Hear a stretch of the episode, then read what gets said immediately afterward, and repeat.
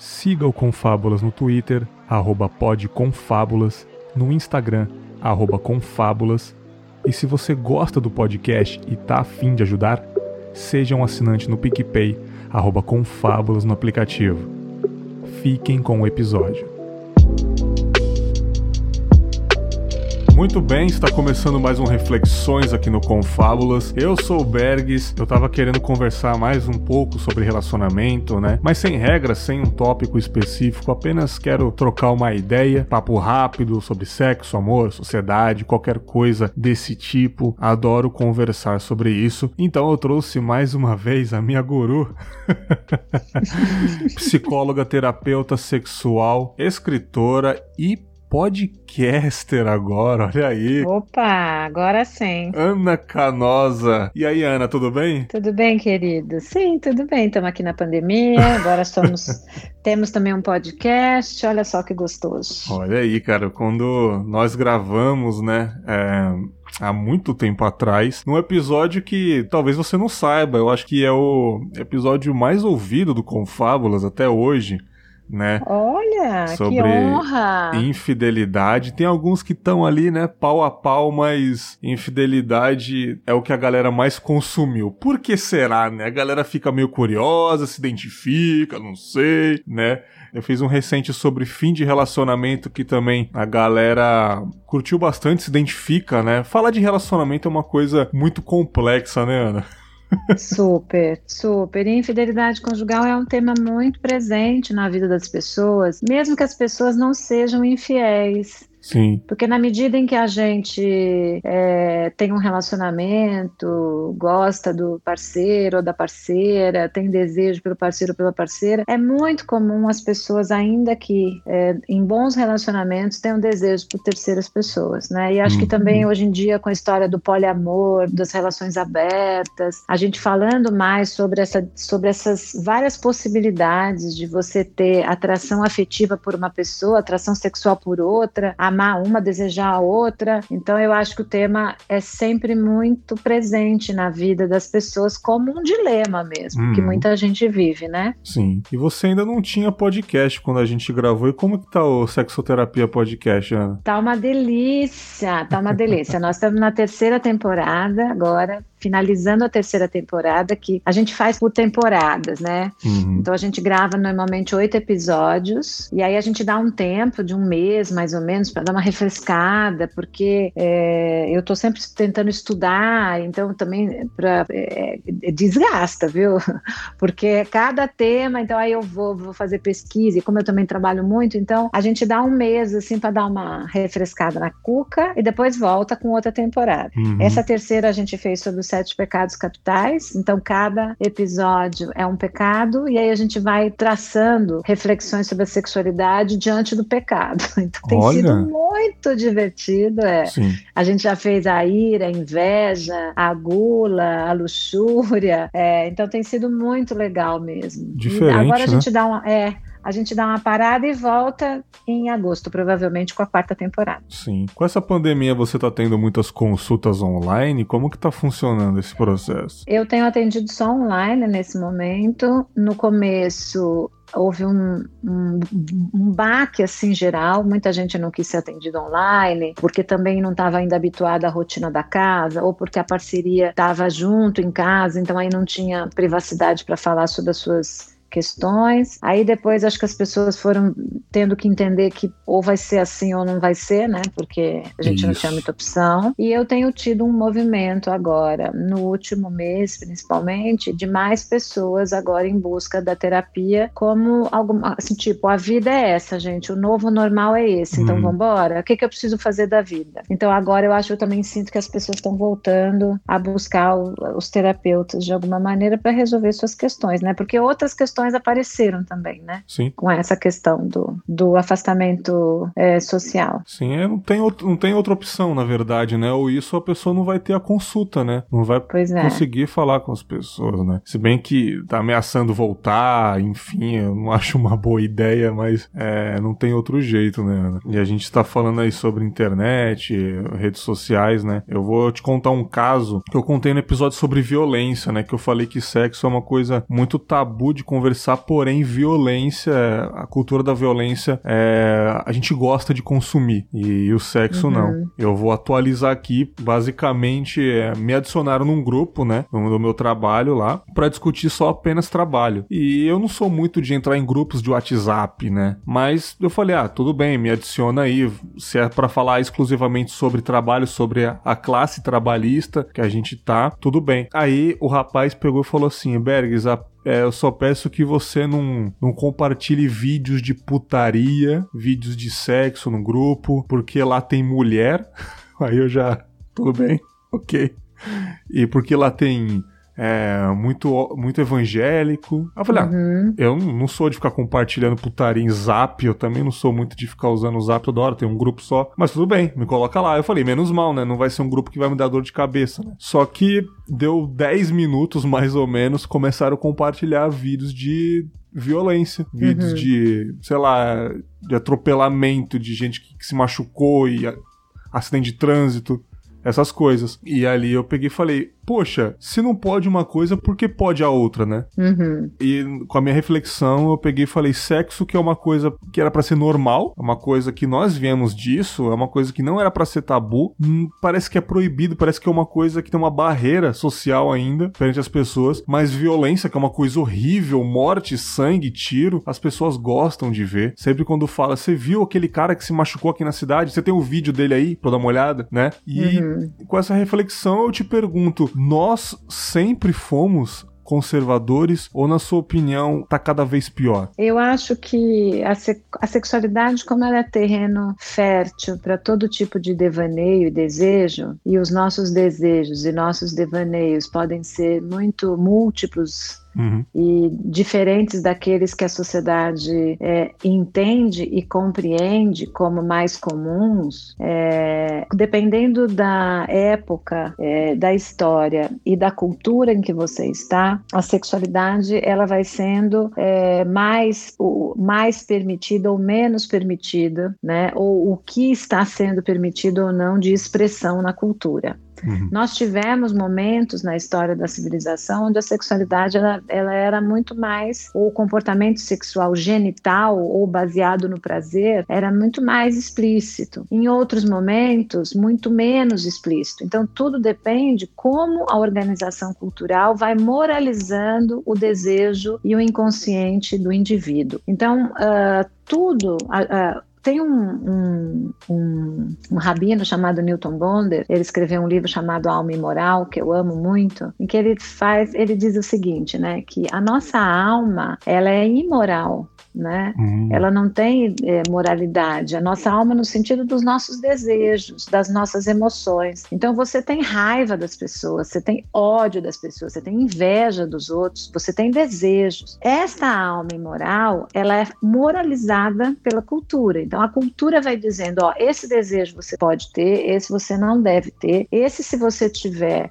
e você atuar, você vai ser preso. Então, a cultura, através dos seus dispositivos de poder, né, que pode ser a escola, pode ser a religião, pode ser a política, a economia, enfim, é, quem pensa, quem tem mais poder e mais privilégio na cultura, né, através desses dispositivos, pode ser a própria ciência, né, pode ser a medicina, pode ser a psicologia, enfim, ela vai moralizando a alma. Então, ela vai dizendo: isso aqui sim, isso aqui não, isso aqui é doença, isso aqui não é doença, isso aqui é legal, isso aqui não não é legal uhum. e assim por diante. Então, uh, isso tem muito a ver com a história, né? Isso também vai mudando ao longo do tempo. Sim. Então, quanto mais eu coloco a sexualidade moralizada a partir da reprodução, por exemplo, que foi muito ah, é, em determinados momentos culturais, né?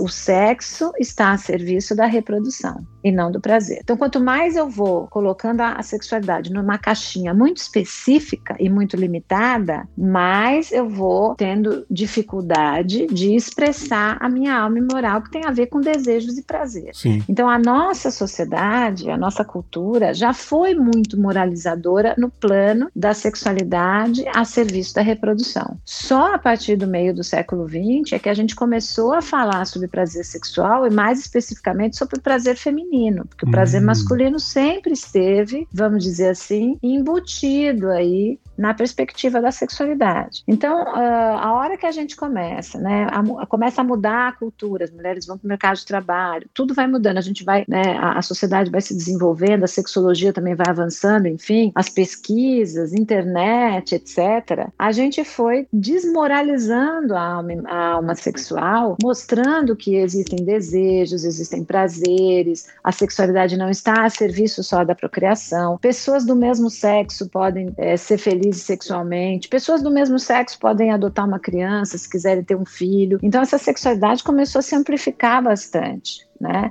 Então, aquilo que era normativo, ou seja, o sexo só cabe para pessoas casadas, heterossexuais, né, brancas, da classe média, Sim. o resto era se colocar é, à margem. Então, quem transava, a terceira idade transava? Transava, mas na cabeça, né, na, na, perspectiva social, não, né? Jovem podia transar? Não. Quem, tinha, quem podia fazer sexo era essa perspectiva heteronormativa dentro do casamento, dentro do matrimônio monogâmico até que a morte o separe. Hoje mudou tudo isso. Era um limite, né? Era um limite de idade, de classe, né? De tudo, exatamente. Uhum. E de gênero, né? E Sim. de gênero. Prazer é homem, mulher tá ali para servir o, Inclusive macho. entre homens antigamente, né? Era muito exaltado exaltada essa sexualidade. Isso lá atrás, né? Isso Sim. lá na Grécia Antiga tal. Então, agora não. Agora eu acho que a gente está muito mais liberal, a gente está muito mais no sentido de amplificar isso mesmo, de acolher diversos tipos de expressão de, eh, de erotismo, de identidade de gênero, né? Das mulheres poderem fazer escolhas, de ninguém precisar casar, ninguém precisa ter filho mais, né? Quer dizer, como uhum como para ser para se sentir pertencendo à sociedade. Então isso é um, é um movimento muito legal. Agora, obviamente, sempre a gente vai ter pensamentos tradicionais. A gente sempre vai ter pessoas é, com uh, que, vão, que vão associar a sexualidade do, do prazer a uma coisa de luxúria, a uma coisa do pecado e não vão compreender o, o homoerotismo, por exemplo, como alguma coisa possível, né? Que é coisa, sabe? Então sempre vai ter um movimento movimento tradicional que vai tentar moralizar também a sexualidade e tudo que está no entorno cultural. Sim, sim. Né? Sempre vai ter isso. Mas eu acho que já mudamos muito. Eu acho que hoje a gente fala de sexo com muito mais naturalidade, né? Uhum. Em sua grande maioria tá, tá mais amplo, né? Porque. Sim. Assim, a gente vê ao nosso redor que ainda existe essa conversa tradicional, essa conversa conservadora, dá a impressão algumas vezes que está em maioria. Mas na verdade não. Na verdade, a gente evoluiu bastante bastante, né? Na, na uhum. sua visão, né? E, e pela, pelas suas consultas, pelo seu trabalho com as pessoas, você também enxerga isso? Que a gente evoluiu muito? Sim. Os pacientes, o, o jeito que eles conversam. Sim, eu acho que hoje, por exemplo, eu tenho, eu atendo muito mais é, cedo casais com questões com questões sexuais. Então, por exemplo, eu já atendi namorados com questões sexuais, eu já, já atendi é, recém-casados ou recém-morando juntos, né? Vamos, sei lá, com, a, numa conjugalidade mais recente, começo a ter uma queixa sexual e já vou em busca do, do profissional mais rapidamente para resolver. Antigamente, não, os casais levavam, sabe, anos até ir buscar um profissional para falar sobre isso, até porque tinham muita vergonha, né? Até porque os próprios profissionais não perguntavam sobre a vida sexual e não eram formados para isso, uhum. né? Não sabiam como tratar desse tema. Hoje não, hoje a gente tem um monte. Eu mesma já formei durante esses meus 30 anos de trabalho, sei lá, um monte de gente em cursos de pós, de especialização. Então hoje a gente tem mais acolhimento, a gente entende a sexualidade como alguma coisa importante para a qualidade de vida do sujeito. A sexualidade é alguma coisa mais ampla do que só genitais, Sim. né? Do que tem a questão do afeto, tem a questão da identidade, né? Tem a questão da energia, de onde eu ponho a minha energia energia. Então, hoje as pessoas vão em busca do, vamos dizer, de,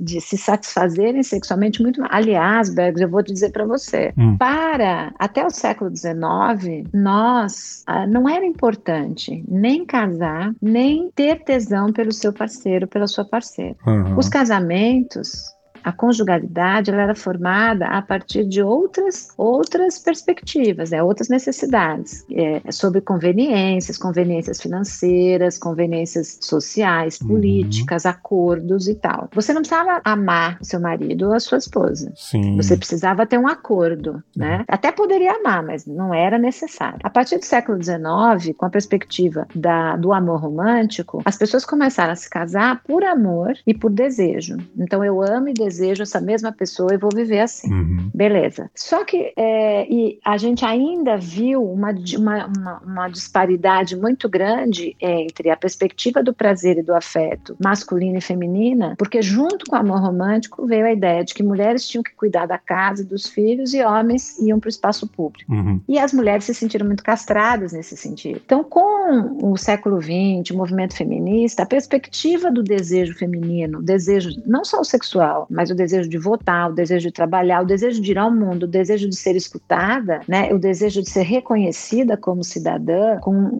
com todos os seus direitos garantidos, e em seguida o movimento feminista, vem o movimento LGBT também, para trazer, olha, a gente também quer ser respeitado, a gente também claro. quer ser ouvido, etc, etc. É, a perspectiva do desejo, e aí eu estou falando do desejo em todas as esferas, não só o desejo sexual, o desejo de eu ser reconhecido, de eu ser uma pessoa desejante no mundo, aquela uhum. que quer coisas. Então eu quero o trabalho, eu quero o dinheiro, eu quero viajar, eu quero gozar a vida, eu quero ter amigos, eu quero ser respeitada, eu quero transar. Sim. A perspectiva do desejo, ela mudou muito as relações afetivas. E hoje, no século, final do século XX, começo do século XXI, o, o desejo sexual, ou ter um parceiro ou uma parceira sexualmente atraente, ou ter uma vida sexual com, a minha, com as minhas parcerias gostosa e prazerosa, virou um imperativo muito grande. Nunca, talvez, a gente tenha colocado tanta expectativa no prazer sexual dentro de uma relação do que atualmente. Né?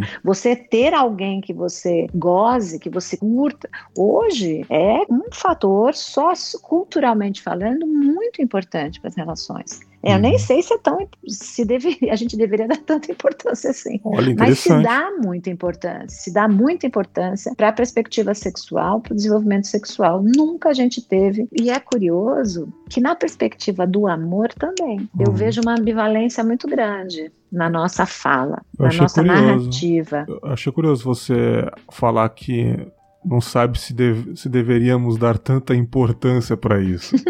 né? Pois é, porque tem pessoas, por exemplo, que não gostam de transar. Ou Sim. que não têm o sexo como alguma coisa é, primordial na sua própria uhum. vida. Então, se eu dou uma importância muito grande para a sexualidade, também na perspectiva de prazer, eu também deixo de lado um, vários grupos de pessoas ah, que não dão essa, essa importância toda, sabe? Porque então, mas tem uma coisa curiosa que é assim, né? De um lado, nós, como cultura, é, estamos tentando desconstruir o mito do amor romântico, que é esse amor que a gente falou do século XIX como proposta de vida. Uhum. Amar e desejar a mesma pessoa numa relação monogâmica para todo sempre, amém, como ideia um pouco embutida de completude, como se o outro viesse completar as minhas faltas e os meus desejos. Ah, perfeito. Nós estamos, nós desconstruímos isso, né? Uhum. Nos últimos, nas últimas décadas. Então tá, olha só, é, talvez não seja para viver pro resto da vida, amém. Olha só, talvez não dê para ser monogâmico. Uhum. Olha só, talvez não funcione esse casamento e muitas vezes só o amor não é suficiente, porque a gente tem a convivência, tem outras questões que envolvem a conjugalidade. Olha só, eu pode ser que eu te ame, mas o meu desejo vá para outra pessoa, para um terceiro.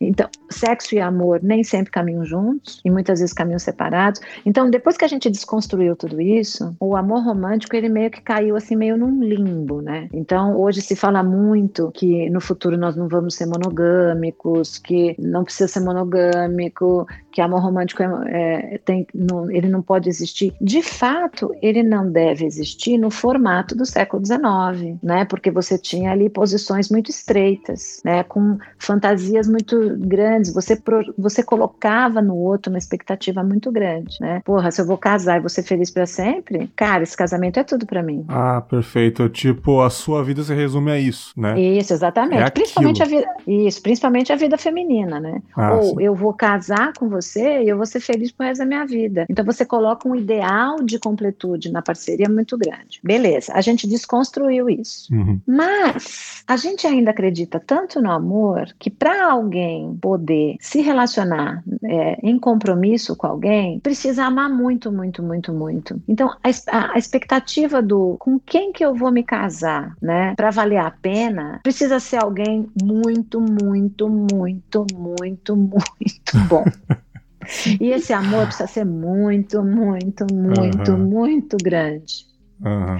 Então é curioso que, embora a gente tenha, esteja, né, tentando desconstruir essa ideia de que o outro vai me dar tudo, a gente também não quer, não quer qualquer pessoa. Você quer alguém que seja muito incrível e que transe muito bem. É um filtro muito grande, né? Muito, muito. Antes, nos casamentos antigos não tinha muito isso, cara. Uhum. Gato, vamos, ó, a gente se gosta, vamos casar, vamos, vamos viver, Sim. vamos construir nossa família, vamos embora, entendeu? Uhum. E o negócio é trabalhar trabalhar, ganhar dinheiro, vamos comprar nossa casa, hum. botar o dinheiro na caderneta de poupança e cuidar dos nossos filhos. Caderneta de poupança é, é, resume muito o que era, não o nome, mas, mas resume muito a construção familiar, né?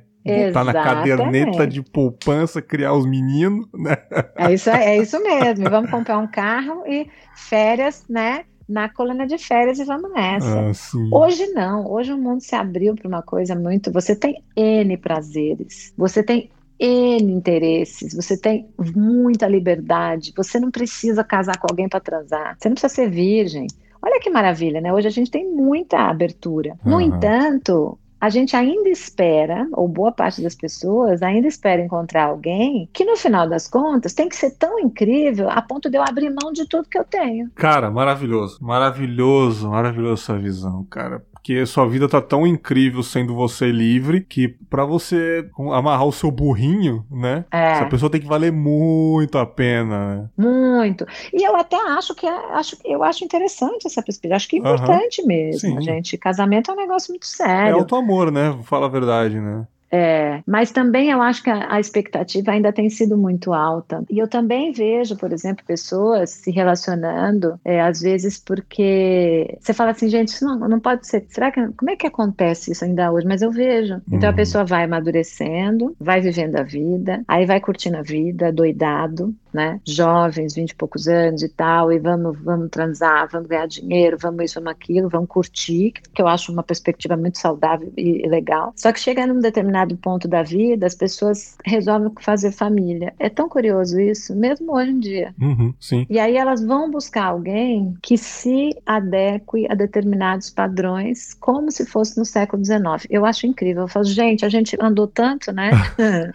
é, eu acho que é porque o ser humano, de certa forma, talvez vai ser igual para sempre em alguns aspectos? Acho que sim. Né? Acho que sim. É o lance de ser o bicho-homem, né, cara? A gente é um animal, de certa forma, lance distintos, enfim. Acho que por mais que a sociedade evolua, tem coisas que vão ficar ali, né? Pra sempre mesmo, né? É, elas vão mudando um pouco a roupa, né? Ah, é então, verdade. hoje, por exemplo, hoje, é, por exemplo, eu fico pensando assim, Bergs, olha só. Ah. Poliamor, por exemplo. Uhum. O poliamor, eu acho uma, uma, uma, modalidade conjugal bem interessante, assim. Sim. Numa, é, mas, ao mesmo tempo, eu fico pensando, por que... que olha só, então vamos, pensar, vamos pensar na lógica do poliamor, né? Tem uma lógica, assim, poliamor, para quem não quem está nos ouvindo, quem não conhece muito, é a possibilidade de eu ter mais de um amor, uhum. né, em, em, compromisso ao mesmo tempo. Não é um relacionamento aberto, é diferente. Não é um relacionamento aberto, exatamente. Não é tipo a gente transa com quem for e Sim. mantém o nosso casamento. É sentimento com várias pessoas, né?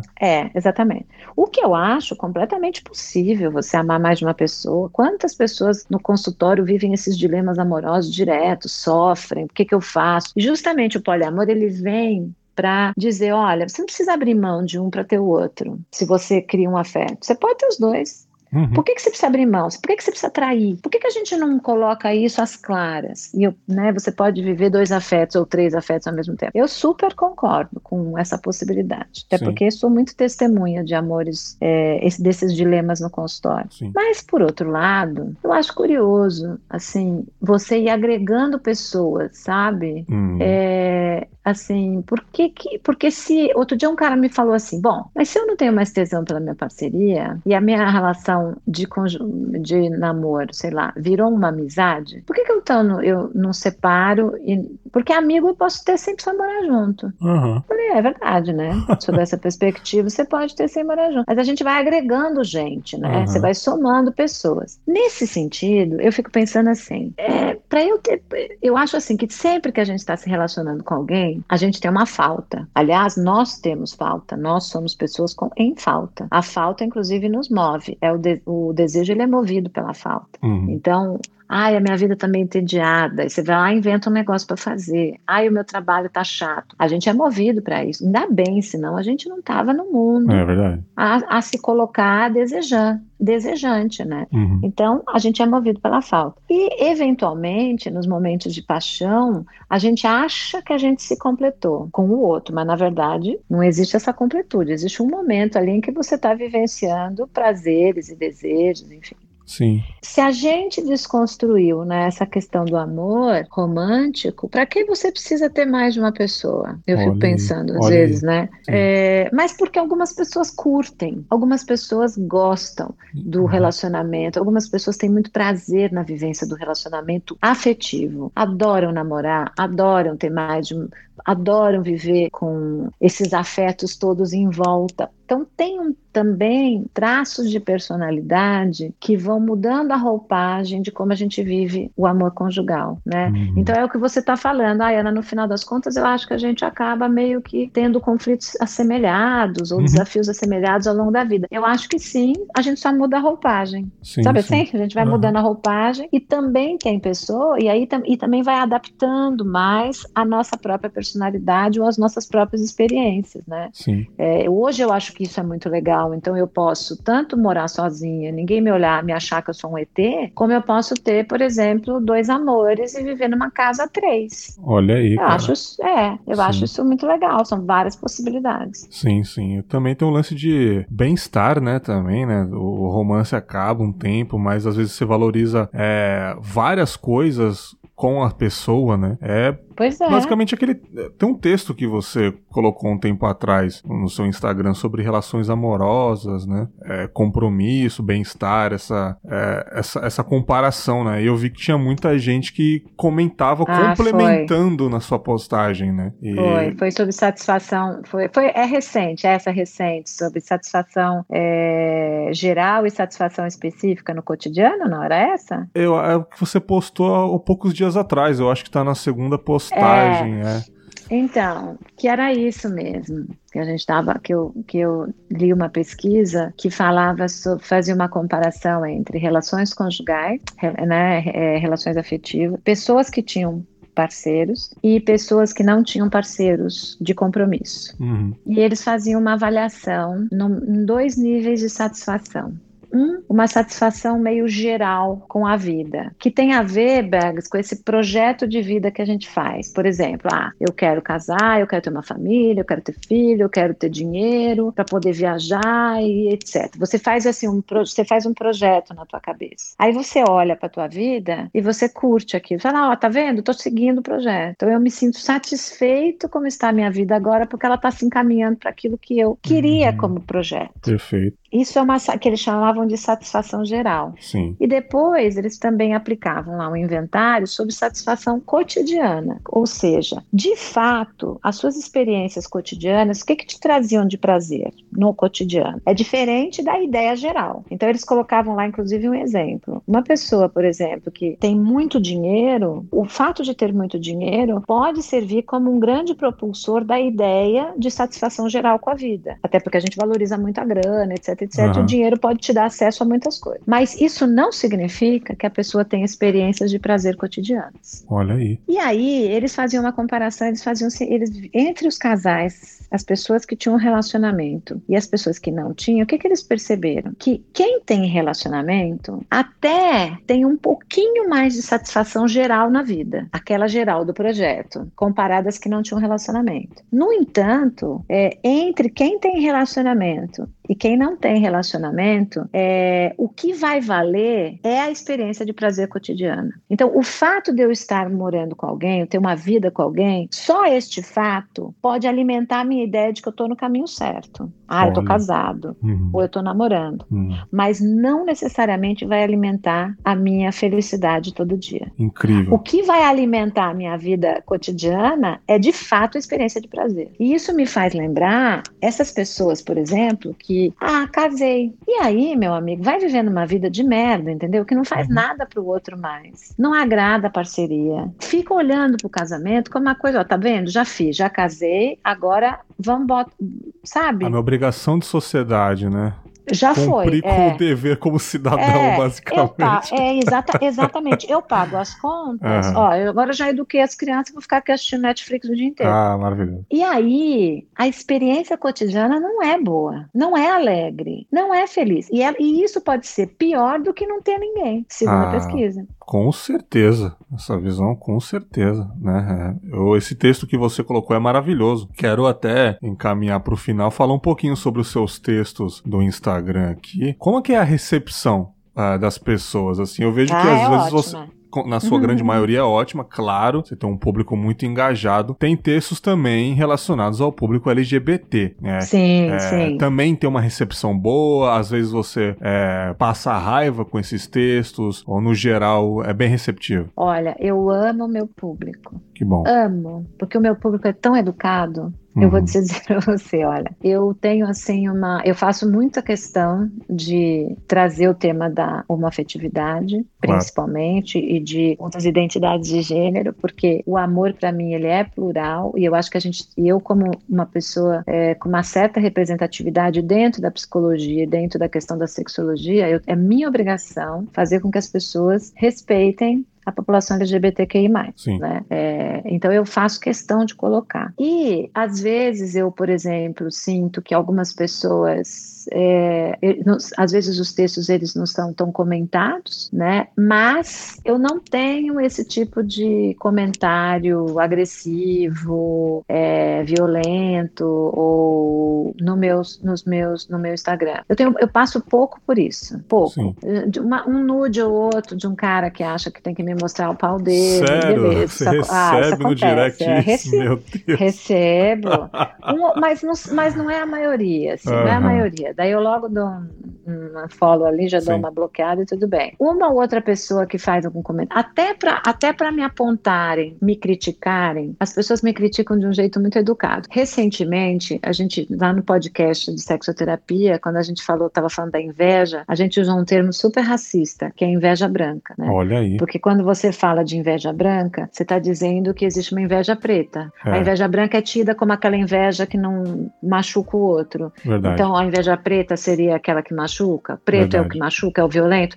E, e só que saiu, né? A gente, puta, aquela coisa da linguagem. A gente tá aprendendo, né? Todo dia, né, cara? Do racismo estrutural, né? Tá Sim. Tá dentro da gente falando. Mas olha, todas as mensagens que eu recebi foram muito educadas. Foram assim, ah, Ana, olha só, tava ouvindo tal, e putz, pensa nisso, e eu e super agradeci. Então, eu não tenho esse problema, viu? Eu não sei. Uhum. Não sei se o jeito que eu me expresso também é um jeito, talvez, tranquilo. Não sei, cara. Sei que o povo, o meu povo é não um me pouco. enche o saco. É de todo um pouco, né? tipo, porque. É você faz, um, você faz um trabalho muito bom em várias redes e sempre vai ter alguma coisa ou outra que a gente vai aprendendo. A gente acaba falando uma coisa que na sociedade já foi desconstruído, só que o público gosta tanto de você que ele não vai chegar agressivo. Ele sabe que você não fez por mal, né? Esse lance da inveja é, branca, então. inveja boa. A gente pode falar, ah, uma inveja boa. Isso, isso. Sabe? E aí eu acho que tem, talvez, acho que tem isso, assim. Talvez o, como eu tenho me construído ao longo de muitos anos, as pessoas me conhecem, eu não sei, como eu sou muito espontânea, eu falo muito que eu penso, as pessoas me conhecem, sei lá, elas têm cuidado comigo, mas eu também procuro ter cuidado com as pessoas, né? Quando eu falo, eu, eu tento abranger a minha fala. É, essa coisa do, da rede social também é curioso, sabe? Né? Quando eu comecei a escrever, a, a usar o Instagram como uma ferramenta profissional, que é o que eu faço hoje em dia, uhum. é a minha rede social mais importante, é a que eu mais gosto de fazer, é a que eu mais me identifico, eu tenho prazer em fazer. Tem algumas, algumas pessoas de marketing vieram me falar, ah, olha, mas o seu texto é muito longo. Eu Nossa. falo, aí eu digo assim, é, porque isso, eu falo, isso faz um ano e pouco atrás. E eu falo assim, então, eu acho mesmo, meu texto é longo porque eu sou essa pessoa. Uhum. Eu sou a pessoa do texto longo. Quem quiser que faz curto, né? Quem quiser que faça curto, eu faço longo. Porque é eu não consigo, eu não consigo expressar uma coisa tão assim ampla que é a sexualidade em pensamentos, em reflexões, em um parágrafo. I'm sorry, não vai dar. Desculpa, gente. Não, essa não sou eu, Sim. né? E eu tenho um público bem cativo nesse sentido, que gosta de ler o texto, que curte, que agradece. Eu, eu, eu recebo muito carinho, muito. Sou muito feliz na rede social, que bom. mesmo. É por, muito causa, feliz. é por causa da vida corrida, é. né? Então o pessoal do marketing fala, bota o texto na foto apenas. De tanta, é. de tanta gente que a gente segue, a gente vai passando na, time, na timeline, a gente não quer parar para ler. Então a gente quer só ler a imagem, tiver alguma coisa é. na imagem ali, dá um like e gira a timeline. Vamos ver a próxima postagem, né? Mas é. a diferença entre você ter muitos seguidores e você ter seguidores engajados, essa é a diferença. Porque você tem é. seguidores engajados que vão parar e vão ler. Talvez isso seja melhor do que números, né? Pois é, e eu, por exemplo, sexoterapia tá com quase 80% de, de, de. Como é que chama isso? De.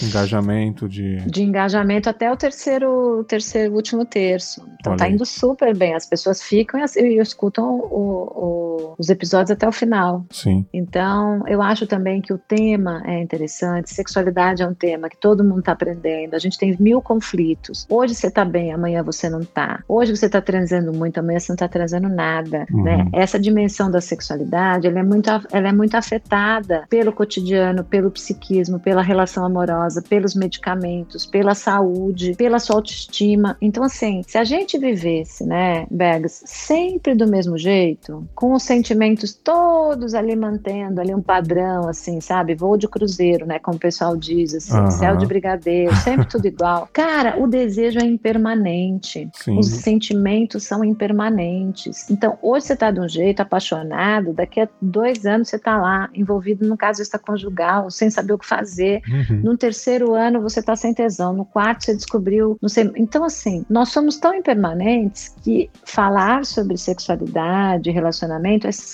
é sempre muito instigante, todo mundo quer, todo mundo quer saber. É, e é aquilo que você falou, né? Porque a gente, pelo jeito, vai passar o resto da vida amando. A Helen Fisher, que é uma antropóloga muito legal, tem várias TEDs dela, algumas com, inclusive para quem não, não, não escuta inglês ou não entende perfeitamente, tem algumas TEDs que estão legendadas em português, é, ela fala, né, que o amor romântico no sentido de você amar e desejar uma pessoa, não no sentido cultural do, da conjugalidade, mas no o amor erótico, vamos chamar assim, né, ele é um dos mais poderosos é, esquemas cerebrais que a gente tem na nossa configuração cerebral. Ele é muito poderoso com as com a, tudo aquilo que, que tem de descarga de, de energia, de produção de dopamina, que é o hormônio do foco, que é o hormônio né, que, é, que vai colocar a gente ali no, no, no prazer, na, no foco, na, na, na, na, satisfação das coisas, né, uhum. na recompensa, no sistema de recompensa. Então, é, e o amor e a paixão, eles colocam, eles, eles são muito recompensadores no nível é, cerebral e de bem-estar. Quem Sim. é que não gosta de se apaixonar? Sim. Quem é que não gosta de ser desejado, de ser espelhado pelo outro como alguém que é desejado, que é querido, que é gostado? Claro. É, nós somos seres, seres assim. Sim, e eternamente aprendendo, né? Exatamente. Pode mudar o jeito. Hoje a gente casa, amanhã não casa, poliamor, transa, faz swing, não importa. Mas a uhum. gente ainda, como espécie, vai repetir esta necessidade de contato, conexão e de motivação a partir do amor por muitos e muitos anos. Né? O, o, bom Muitos é que séculos aí. o bom é que sempre vai ter textos para você praticar nas suas redes sociais, já que é uma coisa eterna a se aprender, né, cara? Muito sempre. bom, muito bom, maravilhoso. Ana, não quero mais tomar o seu tempo. Eu sei que a vida tá muito corrida, né? Queria agradecer mais uma vez a sua Imagina, presença aqui no querido. Confábulas. Espero tê-la novamente aqui na próxima temporada, né? Pra gente ter mais tempo de trocar uma ideia. A gente combinou de gravar presencialmente um tempo atrás, mas putz, pandemia atrasou todos os meus planos de muita coisa que eu ia fazer, né, cara? Mas assim, a gente sempre dá um jeito, né? Então, pô, eu gosto muito de você, eu gosto muito dos seus textos. Obrigada, querida. O jeito obrigada. calmo que você fala, né? E como eu disse no começo, você não tinha podcast quando você gravou aqui comigo, agora você tem. E Olá. as pessoas vão ter o privilégio de ouvir mais de você, mais sobre as suas reflexões no seu podcast. Então, Fala um pouquinho pra gente do Sexoterapia, onde a gente pode encontrar, fique à vontade, o espaço é seu. É isso aí, o Sexoterapia é um podcast produzido pelo Universa, que é a marca feminina do site da UOL, né? Uhum. Que eu faço junto com a Marina Bessa, que é editora do Universa, que tem sido uma parceirona é uma jornalista, a gente se dá super bem, são duas geminianas que adoram falar, investigadoras, criativas e curiosas. e a gente sempre convida alguém, a gente sempre faz o convite para alguém para estar tá discutindo temas. O sexoterapia ele é semanal, né? E ele, cada semana é um tema diferente. Então, você pode acessar ou no site da UOL, ou no YouTube, ou nos agregadores de podcast mais comuns aí, Google Podcast, Spotify Sim. e outros agregadores. Então, encontra super fácil. Coloca aí sexoterapia, que é o nome do meu livro também, uhum. né? Que tem 15 casos clínicos de consultório numa linguagem bem acessível e que também tem no mercado. Arroba Ana Canosa, meu Instagram, www.anacanosa.com www.cultura.com.br é meu site. E é isso. Maravilhoso, maravilhoso.